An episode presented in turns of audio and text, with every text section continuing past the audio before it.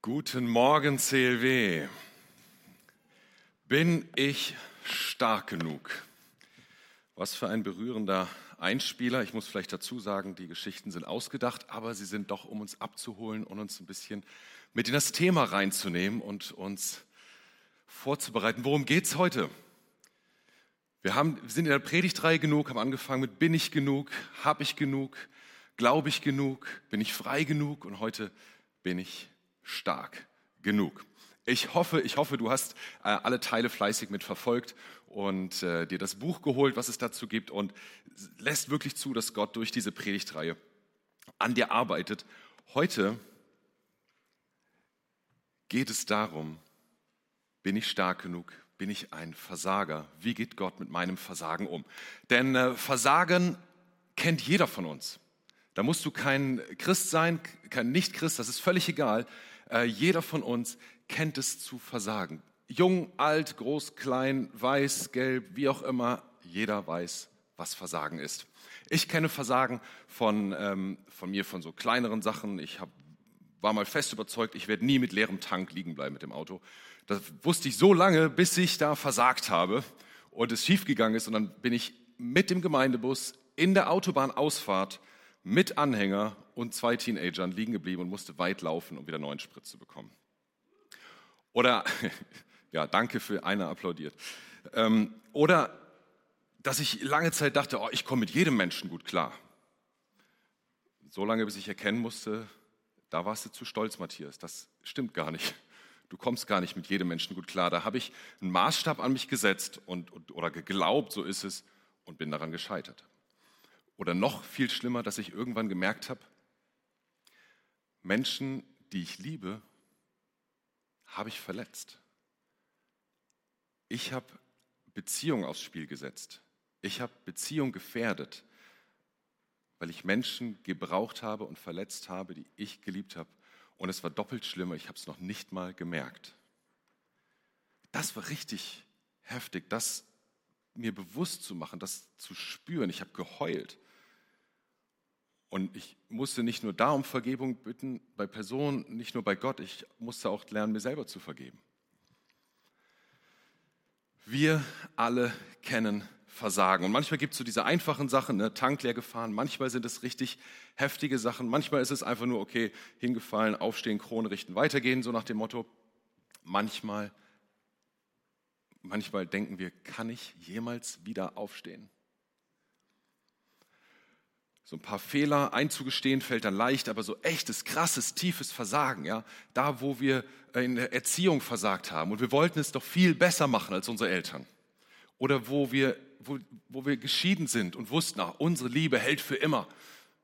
Und dann klappt auch das nicht. Wo wir den, den finanziellen Ruin vor uns sehen und diesen riesen Schuldenberg, ja, oder diese, die heimliche Esssucht, von der hoffentlich keiner mitbekommt versagt, versagt, versagt. Wir alle kennen solche Bereiche und ich möchte heute nochmal euch herausfordern, einmal einen Moment ehrlich zu überlegen, wie geht es euch damit?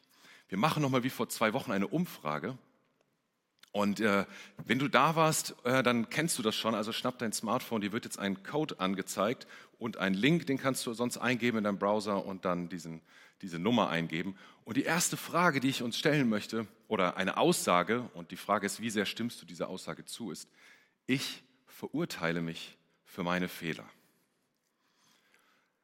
Das kennen wir ja. Ich verurteile mich für meine Fehler. Ich merke, oh, ich habe was total falsch gemacht. Ich, ähm, und ich krieg's nicht hin, selbst wenn ich es dann gemerkt habe und versuche richtig zu machen. Es klappt einfach nicht. Und ich will mal wissen, wie ist das für uns?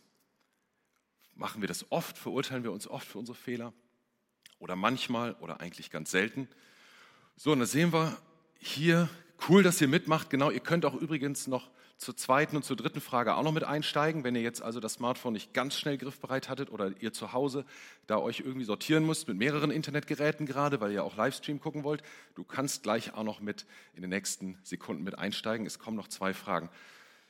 Aber der Trend ist eindeutig hier, glaube ich. Über die Hälfte von uns oder gut die Hälfte sagen, boah, das geht mir oft so, dass ich mich für eigene Fehler verurteile cool, dass ihr so ehrlich seid. Lasst uns mal gleich zur nächsten Frage springen. Da habe ich es mal andersrum, habe ich es positiv formuliert. Ich erreiche mein inneres Idealbild von mir. Also ich habe so ein Bild, wo ich weiß, so wäre ich gerne. Das ist mein gutes Bild von mir.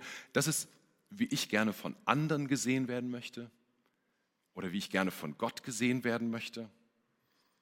Und dieses Bild, das erreiche ich oft oder, naja, halt manchmal oder, boah, ich muss zugeben, das erreiche ich eigentlich echt selten.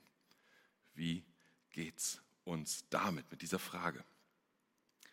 Da ist jetzt dieses Idealbild, diesen Maßstab, diesen Inneren, den wir uns setzen, da sehen wir fünf, etwas mehr als 10 Prozent, 14 Prozent sagen, ja, das erreiche ich oft. Da ist jetzt die Frage, was hast du da für ein Idealbild? Ist das vielleicht zur Hauptsache nicht ins Gefängnis kommen? Reicht das? Naja, das wär's. Also selten, selten erreiche ich das Idealbild, sagen knapp die Hälfte von uns. Für die nächste Frage musst du einen Moment nachdenken. Ich will jetzt von euch wissen, in welchem Bereich eures Lebens habt ihr schon mal wirklich versagt? Und hier kannst du ein Wort eingeben. Und wenn du ein Wort abgeschickt hast und dir fallen noch mehr Bereiche ein, dann kannst du noch ein Wort abschicken. In welchem, und das ist alles anonym, ja, wir können das nicht zurückverfolgen. Denk dran, jetzt wird auch nicht zum Ehepartner gespingst oder zum eigenen Tochter oder sowas, sondern wirklich jeder guckt nur auf sein Gerät, auch zu Hause. Ne? Nicht abgucken oder so, sondern jeder gibt sein sein Wort ein und lass uns mal schauen, wo haben wir eigentlich versagt? Wo wissen wir, oh, das war nicht nur ein kleiner dummer Fehler, hier habe ich echt gründlich versagt. Schau mal, da kommen hier äh, Schlagworte drin. Beziehung und Beziehungen kommt gleich zweimal ganz groß. Je mehr Leute dieses Wort schreiben, desto größer wird es. Also sehen wir gleich da einen Trend in Freundschaft, Sexualität, Ehe, in, dem, in unseren Worten, mit dem, was wir sagen, Pornografie, in dem, was ich denke, ähm, Selbstbefriedigung, in Lügen, Zornausbrüche, äh, Süchte, Kfz-Versicherung. Ich weiß nicht, ob das ein Betrug war oder was damit gemeint ist. Ähm, Selbstliebe, genau. Alkohol habe ich, glaube ich, irgendwo gesehen. Wow. Danke für eure Ehrlichkeit. Schaut euch mal diese Wörter an. Lasst das mal auf euch wirken. Und wenn du gar kein Christ bist und, und so der Meinung bist, boah, die Christen, diese Heuchler, ne? Guck dir das mal an. Das haben die Christen geschrieben, die hier sitzen. Christen können sogar ehrlich sein. Das sind Dinge, die uns hier oder dich online mit eingeschlossen bewegen, wo wir merken, da versagen wir in diesen Bereichen. Und wenn wir uns das anschauen, dann merken wir, das sind ja keine Kleinigkeiten. Da geht es nicht um hinfallen, Krone richten. Da geht es auch nicht um, wie so Elon Musk, der Chef von Tesla, dann sagt äh, zu seinen Angestellten, hey, Scheitern ist hier eine Option. Wenn du nicht scheiterst, dann bist du nicht innovativ genug.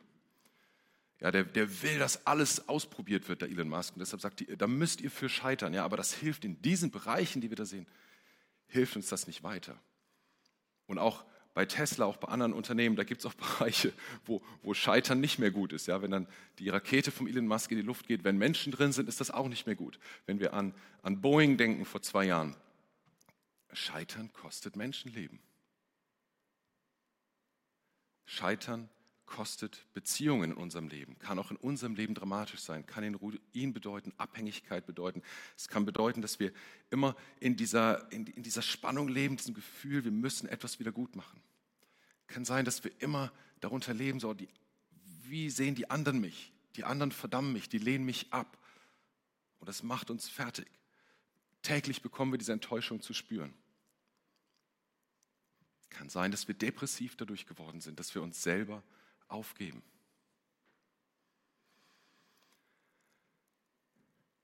Die letzten zwei Sonntage haben wir über Petrus gesprochen. Und Petrus war ein Versager. Petrus war ein Versager, nicht nur, weil er mal bei einem Spaziergang auf dem Wasser baden gegangen ist, nicht nur, weil er bei der Fußwaschung das nicht so richtig gecheckt hat, worum geht es hier gerade, was, was will mir Jesus hier eigentlich sagen. Nein, Petrus hat mal etwas getan, was wirklich daneben war, was vielleicht in, in, in anderen Konstellationen gar nicht so wild ist, aber hier ging es um einen besten Freund von Petrus.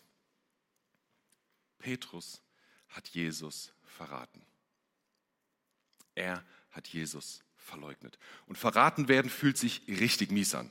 Ja, Leute, die du kennst, Leute, von denen du dachtest, die, ähm, die stehen zu mir, die glauben an mich, die, die die sind einfach bei mir, egal was passiert. Und wenn so einer dich im Stich lässt, dich verrät, auf Abstand zu dir geht, und ich meine jetzt nicht anderthalb Meter, sondern richtig auf Abstand sagt, mit dem will ich nichts mehr zu tun haben, den kenne ich nicht.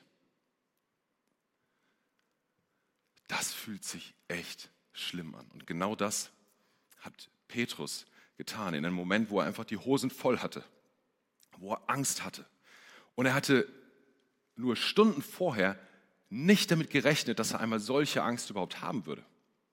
Ein paar Stunden vorher, da saßen Jesus und seine Jünger zusammen, die hatten dieses bekannte letzte Abendmahl zusammen oder eigentlich das Sederfest, was die Juden damals feiern. Und so ein Fest, wo sie Gott Danke sagen dafür, dass er sein Volk aus der Sklaverei in Ägypten rausgeführt hat, wo sie ihm sagen, boah, danke, dass du so groß und so stark bist. Danke, dass du voller Wunder unser Volk befreit hast.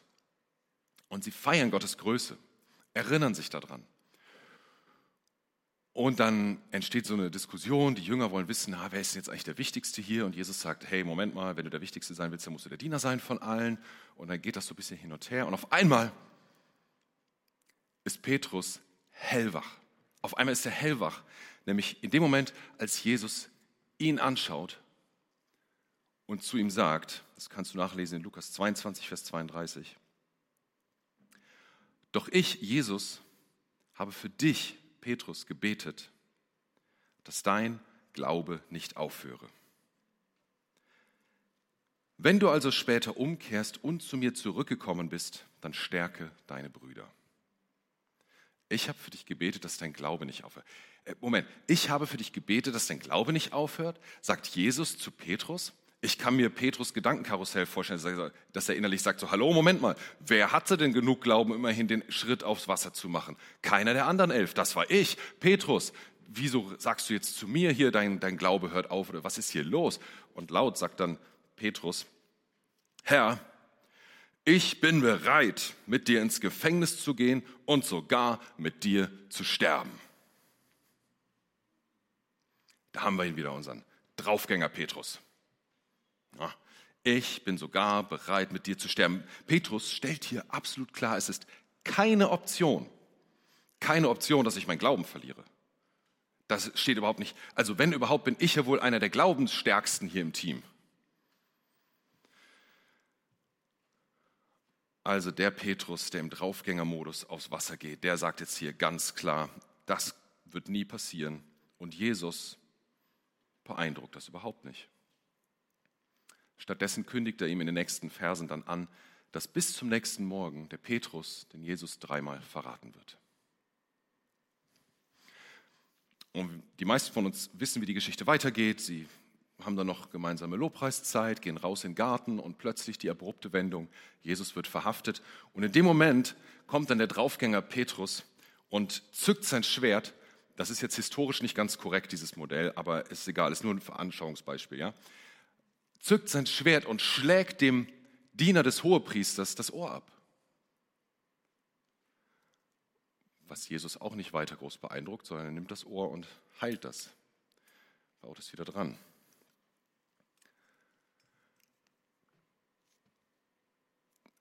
Hier ist der Petrus, der neben Jesus steht und der, der fest überzeugt ist, jetzt wird Jesus seine Macht zeigen. Er wird diesen möchtegern Besatzern und diesen diesen priesterlichen Schlauköpfen, denen wird er schon zeigen, wo es lang geht. Und er greift sein Schwert, das, was er hat, was ihm gegeben ist, was, was er, ja, seine Waffe nimmt er und will Jesus verteidigen. Und Jesus hat andere Pläne. Und dann geht es weiter. Jesus wird verhaftet. Zwei Wochen ist ja Ostern. Das ist genau die Story, das, was wir da Karfreitag uns anschauen. Und ein paar Stunden später beobachtet Petrus Jesus aus der Menge heraus. Jetzt ist Petrus nicht mehr direkt neben Jesus, er beobachtet ihn. Und ein paar Fremde sprechen Petrus an und sagen, boah, Petrus, du, ähm, äh, ich weiß nicht, ob sie seinen Namen gesagt haben, hier, du, Kerle, du kennst doch diesen Jesus, oder? Du bist doch einer von seinen Freunden, du gehörst doch zu ihm, oder nicht? Und Petrus sagt, hallo, ich kenne ihn nicht. Dreimal hintereinander und dann in dem Moment beim dritten Mal schaut Jesus ihn an. Vom Draufgänger Petrus, der bereit ist, das Schwert zu ziehen, zum Petrus, der die Hosen so voll hat, das sagt, ich kenne diesen Jesus nicht. Und dann schaut Jesus ihn an und wir können nur ahnen, wie sich das für ihn angefühlt haben muss. Wir können es nur ahnen und wie er, dann steht dort, er geht, ging raus und weinte bitterlich. Er ging raus und weinte bitterlich. Dieser Jesus, äh, dieser Petrus, der so viele krasse Sachen mit diesem Jesus erleben durfte, der so viele außergewöhnliche Wunder gesehen hatte, jetzt hat ihn aller Mut verlassen. Und vielleicht fragt er sich, boah, was wird Jesus von mir denken jetzt? Ich habe versagt. Vielleicht hasst er sich selber. Ich habe versagt. So wie ich und du. Weil du vielleicht diese ultra wichtige Präsentation auf der Arbeit versemmelt hast und jetzt Angst hast, was wird mein Chef sagen. Weil du nicht weißt, wie du aus diesem Schuldenberg wieder rauskommen sollst. Weil du immer und immer und immer wieder in derselben Falle drin steckst und in derselben Sucht und nicht weißt, wie du da rauskommen sollst. Weil du Menschen immer noch ablehnst, wo du vom Kopf her doch weißt, Jesus liebt diese Menschen genauso. Weil du immer noch arbeitslos bist und sagst dir, ich habe versagt. Du und ich versagen und das lässt sich nicht wegdiskutieren. Aber weißt du was? Jesus wollte das auch nicht wegdiskutieren. Schau mal, er hat Petrus angekündigt, dass da was kommen wird. Er hat dem Petrus angekündigt, dein Glaube wird dich verlassen. Ich bete dafür, dass es nicht geschieht. Du wirst da eine krasse Situation erleben. Ich bete für dich, Petrus, dass unsere Beziehung in Kraft bleibt, intakt bleibt. Jesus wusste das bei Petrus schon vorher, dass Petrus so versagen wird und er hat ihn trotzdem geliebt. Und dann, dann war Jesus sogar dabei, als es passierte und er ließ es zu. Hast du dir das mal überlegt?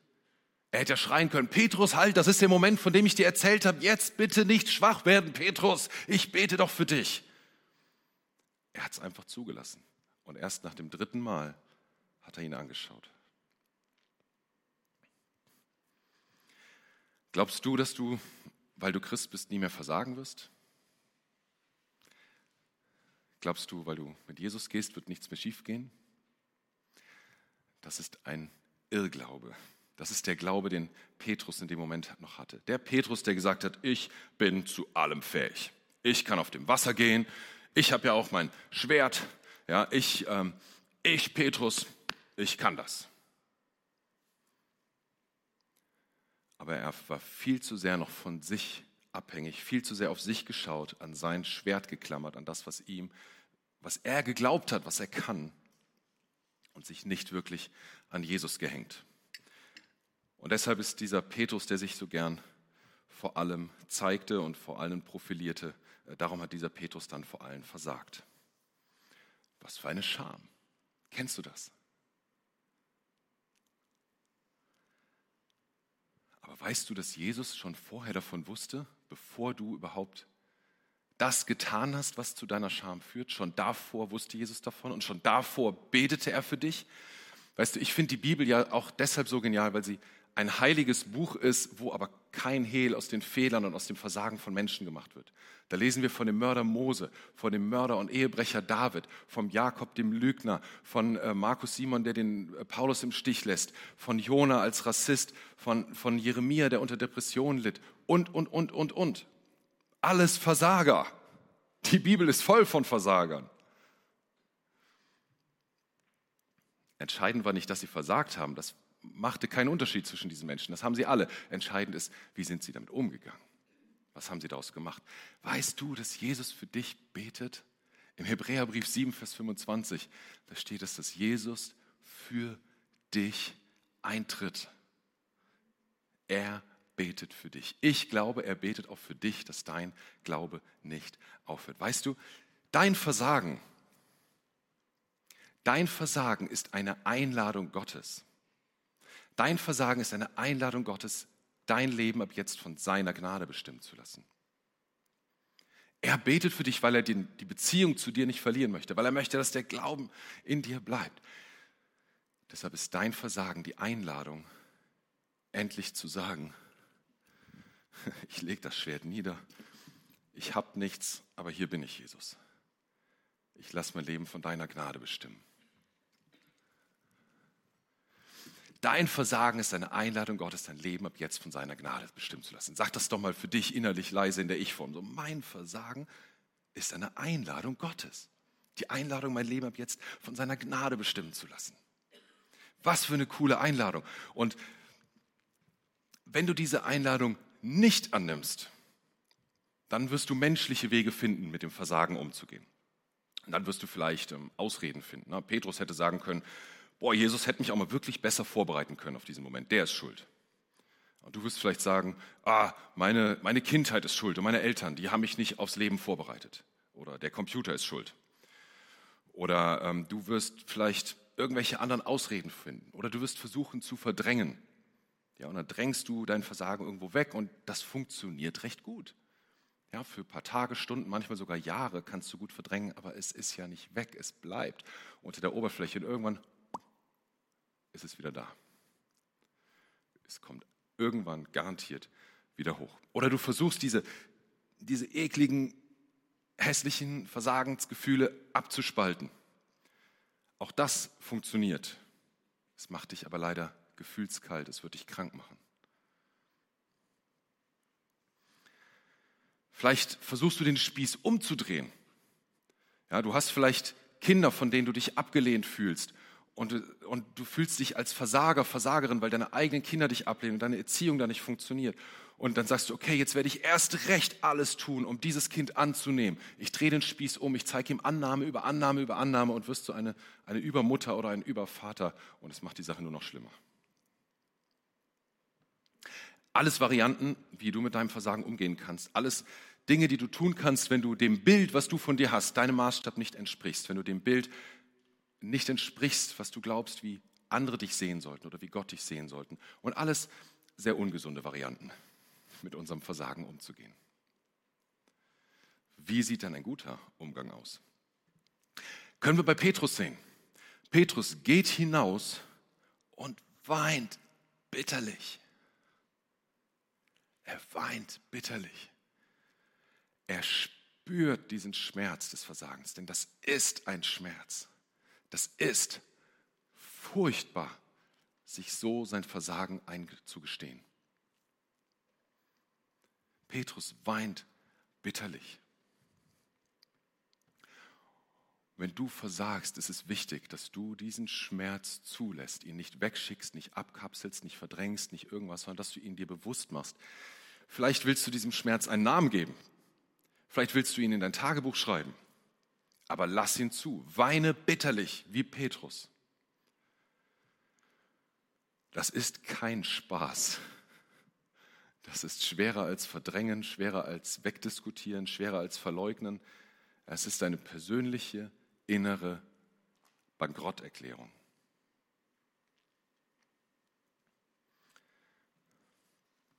Und dann bring diese Bankrotterklärung zu Jesus. Manfred Lanz, der war bis letztes Jahr in unserem externen Beirat in unserer Kirche und der hat in seinem Buch Tiefe in der Liebe des Vaters über sein eigenes persönliches Versagen geschrieben. Und er hatte geschrieben, ich glaube, dass Gott auf diese Art der Bankrotterklärung gewartet hatte, um ein neues Kapitel in meinem Leben aufzuschlagen. Also Manfred hat gespürt, hier ist eine, eine innere Bankrotterklärung, ich habe versagt, aber ich habe gemerkt, das ist eine Einladung Gottes, mein Leben ab jetzt von seiner Gnade bestimmen zu lassen. Er wusste, er hatte dann irgendwann verstanden, Gott will ein neues Kapitel aufschlagen in meinem Leben. Und diese Einladung Gottes, die für dich gilt, dein Leben von seiner Gnade bestimmen zu lassen, das kann eine Einladung zu einem neuen Kapitel in deinem Leben sein. Und natürlich haben wir das alle schon mal gespürt, wie das ist zu versagen und wie sich das mies anfühlt. Das kennen wir alle, denke ich mal. Und wahrscheinlich haben wir auch alle versucht, diesen Fehler nicht nochmal zu machen. Aber war da wirklich dieser Wendepunkt, nach dem wir uns dann gesehnt haben? War nach diesem Zerbruch wirklich etwas anders? Oder haben wir dann schnell wieder festgestellt, wir sind wieder in derselben Lage? Ich weiß, viele von uns kennen das. Dann sind wir äh, denken wir, oh ja, jetzt hat Gott zu mir gesprochen. Jetzt weiß ich, wie es geht. Jetzt, ich, ich habe diesen Zerbruch gespürt. Es war wirklich schmerzhaft. Und jetzt gehe ich voran mit Gott. Und drei Tage später ist alles wieder beim Alten. Kennst du das?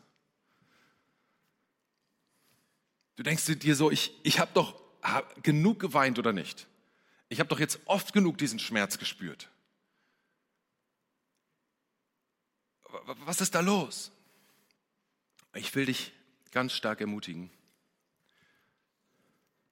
Klammer dich nicht an das, was dir vermeintlich gegeben ist.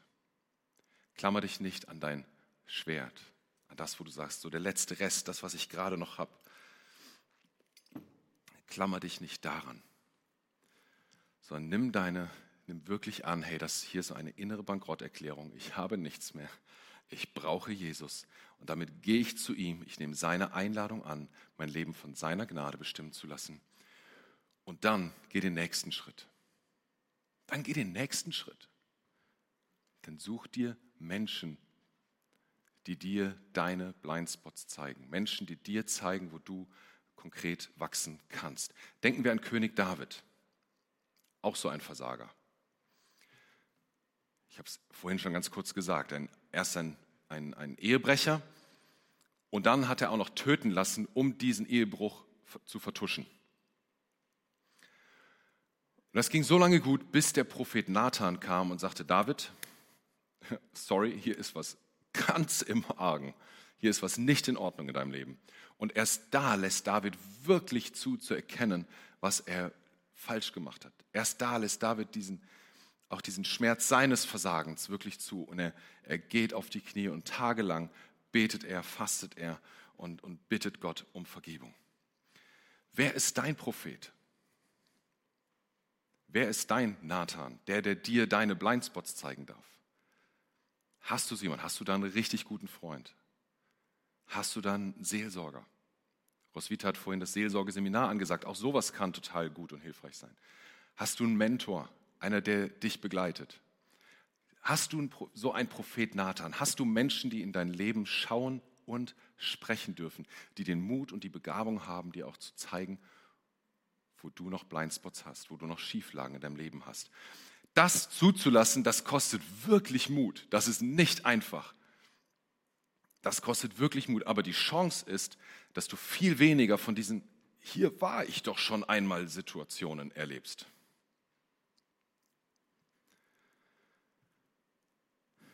Wie ist das bei dir? Klammerst du dich noch an, an das Schwert, an das, was dir vermeintlich gegeben ist, was du vermeintlich kannst, wo du vermeintlich so gut und so toll bist? Oder verleugnest du, verdrängst du dein eigenes Versagen oder resignierst du schon?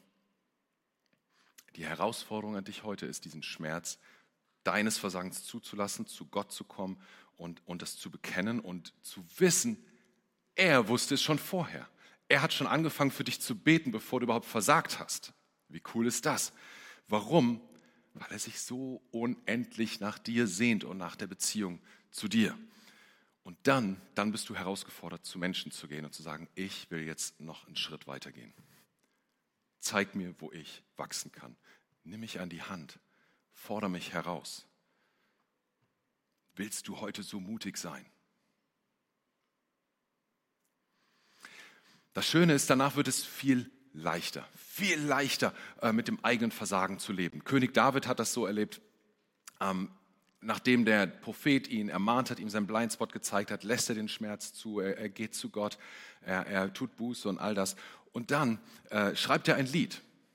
Ein Lied, das wir heute in Psalm 51 kennen, was damals in die Gesangbücher eingegangen ist. Ein Lied über sein Versagen, ein Lied darüber, Gott, vergib mir meine Schuld. Ich meine, wie krass ist das? Ja? Erst ein krasses Versagen, als König, Ehebruch, Mord und jetzt ein Lied für unsere Gesangsbücher. Lasst uns gemeinsam singen, der König hat gesündigt. Bis heute, die, er hat sichergestellt, dass die ganze Welt davon erfährt. Was für eine Challenge. Ja? Kannst du dir vorstellen, so offen mit, mit dem umzugehen, mit deinem Versagen? Aber es ist so wichtig. Schau mal, David schreibt dann im Psalm 51, Vers 19, die Opfer die Gott gefallen, sind ein zerbrochener Geist. Ein zerbrochenes und zerschlagenes Herz wirst du, o oh Gott, nicht verachten. Ein zerbrochenes, ein zerschlagenes Herz wirst du, o oh Gott, nicht verachten. Das wusste David. Deshalb war er bereit, sein eigenes Herz brechen zu lassen über seinem Versagen. Ja, was für eine Challenge. Das widerspricht so völlig unserer, unserer menschlichen Natur, völlig unserer Kultur. Wir wollen gerne zeigen, wie gut wir aussehen und was wir alles gut machen und was alles so schön ist an uns. Aber so diese hässlichen Seiten, die, die bösen Seiten in uns, ja, das verstecken wir gerne. Kehren das gern unter den Teppich. Wir schämen uns für die Fehler. Wir, wir fühlen uns angegriffen, wenn wir kritisiert werden. Kriegen Albträume, wenn wir öffentlich versagen. Aber David hatte so eine Freiheit gewonnen, so eine, einen inneren Mut dadurch, wie er damit umgegangen ist, dass er sogar ein Lied fürs ganze Land schreiben konnte. So willst du heute so ein zerbrochenes Herz zulassen? Willst du sagen, ich erlaube mir selbst eine innere Bankrotterklärung, da wo ich versagt habe? Das ist schmerzhaft. Aber das wird Gott nicht verachten. Denn sowas, das ist ein echtes Opfer, was Gott anerkennt und annimmt. Und das ist ein, eine Haltung, wo er neu seine Gnade schenken möchte. Das ist seine Einladung an dich. Und selbst wenn du sagst, boah, ich weiß überhaupt nicht, wo ich gerade versagt habe. Da waren ja ein paar, die haben gesagt, nee, ich, ich hasse mich nicht für meine Fehler oder ich erreiche mein Idealbild. Wenn du sagst, ich, ich weiß gar nicht, worum es hier heute geht, auch dann will ich dich ermutigen zu sagen, okay, Gott, ich will abhängig sein von dir. Ich lege einfach alles, was ich glaube, was ich gut kann und so. Ich danke dir für Gott. Das ist richtig toll, dass ich ein Schwert habe. Das ist toll, dass ich das und das kann, aber ich lege das vor dich hin. Ich bin mit leeren Händen vor dir, Gott. Auch das ist ein Opfer, was Gott nicht verachten wird, sondern gerne annimmt. Und wenn wir das erstmal angenommen haben für uns, diese Einladung Gottes, unser Leben ab jetzt von seiner Gnade bestimmen zu lassen, hey, dann wird es viel einfacher, auch den Versagern um uns herum äh, gut zu begegnen, oder? Jeder von euch kennt Versager in seinem Umfeld, oder? Und auf einmal können wir diesen Versagern ganz anders begegnen. Wir können die Gnade, die Gott uns gegeben hat, die können wir auch diesen Menschen weitergeben. Ich träume von einer Kirche voller Versager. Ich träume von einer Kirche voller Versager. Menschen, die wissen, ich habe versagt und die sagen, ich will das nicht verdrängen, ich will das nicht kleinreden, ich will das, ich will mir erlauben, das zu spüren, auch wenn es weh tut. Ich will das zu Jesus bringen und ich will diese Einladung annehmen, mein Leben von seiner Gnade bestimmen zu lassen. Ich träume davon, dass wir in unseren Kleingruppen, Familien, Ehen, WGs, dass wir keine Angst haben, unsere Fehler zu zeigen, weil wir wissen, Gott hat Gnade für uns. Dass wir, wünschen wir, dass wir, dass wir hier von, von Gnade überwältigt sind, von Gottes Gnade. Und dazu sind wir als Gemeinde berufen, seine Gnade empfangen und seine Gnade weitergeben. Und nirgendwo sonst in der Welt sollte es so einfach sein, sich als Versager zu outen wie in der Kirche. Leider ist es oft andersrum. Aber eigentlich, eigentlich haben wir als Kirche doch die allerbeste Botschaft, so dass es nirgendwo sonst auf der Welt leichter sein sollte, als in der Kirche zu sagen, boah, ich hab's vermasselt. Und zwar sowas von. Ich muss heulen vor Gott. Ich gehe auf die Knie. Das tut weh. Aber ich habe die Einladung angenommen. Ich lasse mein Leben von seiner Gnade bestimmen. Ich möchte jetzt einen Moment zum Nachdenken geben kurzen Moment, schließ doch die Augen und überleg für dich, wo lebe ich mit meinem Versagen, kämpfe ich mit meinen Fehlern und versuche ich mit eigenen Mitteln, mit meinem Schwert zu kämpfen und habe es noch nicht wirklich abgelegt und losgelassen. Wo sind diese Punkte in meinem Leben?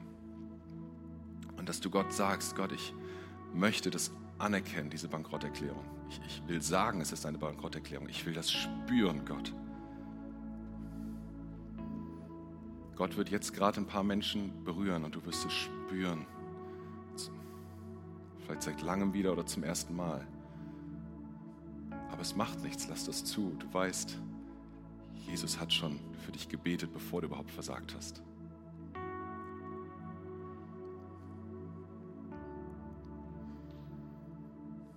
Halt ihm das jetzt gerade innerlich in deinem Gebet hin. Sag Gott, diesen Bereich, ich habe versagt. Ich gebe es dir, Gott. Ich spüre es. Und ich will das jetzt mit einem Menschen gemeinsam angehen. Ich suche mir jemand, Mentor, Seelsorger, egal.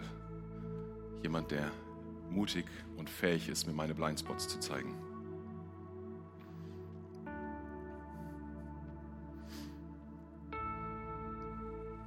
Vielleicht ist auch jemand da, der sagt, oh, keine Ahnung, was das gerade bei mir ist, vielleicht war da mal was, vielleicht kommt was, aber jetzt gerade weiß ich es nicht. Aber dann überleg du doch mal, wo hältst du vielleicht Leute gefangen?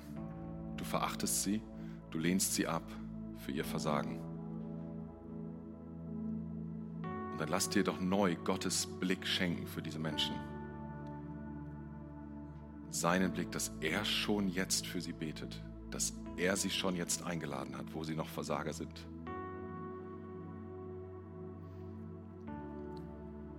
Darfst du Gott um Vergebung bitten, dass du diese Menschen so ablehnst.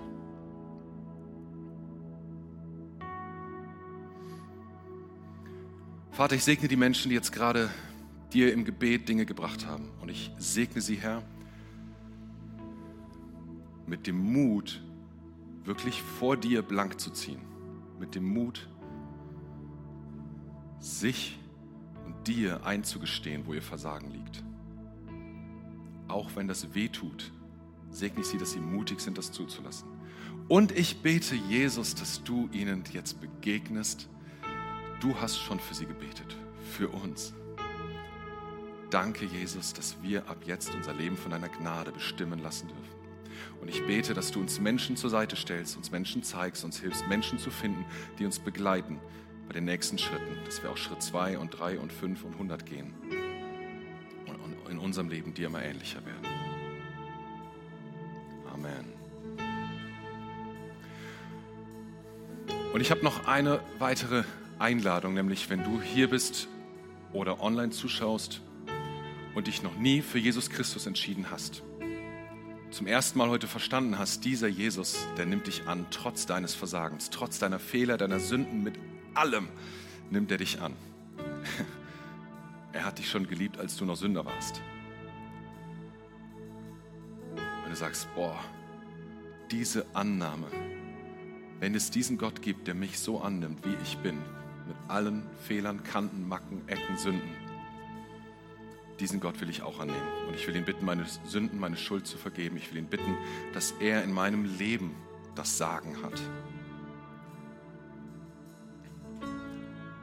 Wenn du das möchtest, dann sprich doch dieses Gebet mit mir, was ich jetzt vorbete. Und ihr anderen dürft gerne aufstehen und mit mir zusammen beten. Vater im Himmel. Vater im Himmel. Danke, dass du mich liebst. Danke, dass du mich liebst. Danke, dass du dich für mich entschieden hast. Danke, dass du dich für mich entschieden hast. Herr Jesus Christus. Herr Jesus Christus. Du bist für mich gestorben und auferstanden. Du bist für mich gestorben und auferstanden. Vergib mir meine Schuld. Vergib mir meine Schuld. Ich wähle dich jetzt, wähle dich jetzt als meinen Retter und Herrn. Dir will ich folgen. Amen. Amen. Hey, wenn du diese Entscheidung getroffen hast, das ist die beste Entscheidung deines Lebens. Glaub mir, ich war so happy, als ich diese Entscheidung für mich getroffen habe. Diese beste Entscheidung, auch die gehst du am besten noch mit einem Mensch weiter, der dir nochmal zeigt, hey, was ist der nächste Schritt im Glauben mit diesem Jesus, mit diesem Gott, der dich annimmt, wie du bist. Wir wollen für dich da sein. Meld dich bei uns. Wenn du hier vor Ort bist, komm gleich zu uns. Wenn du online bist, nutze die Kontaktmöglichkeiten auf der Homepage. Sei gesegnet.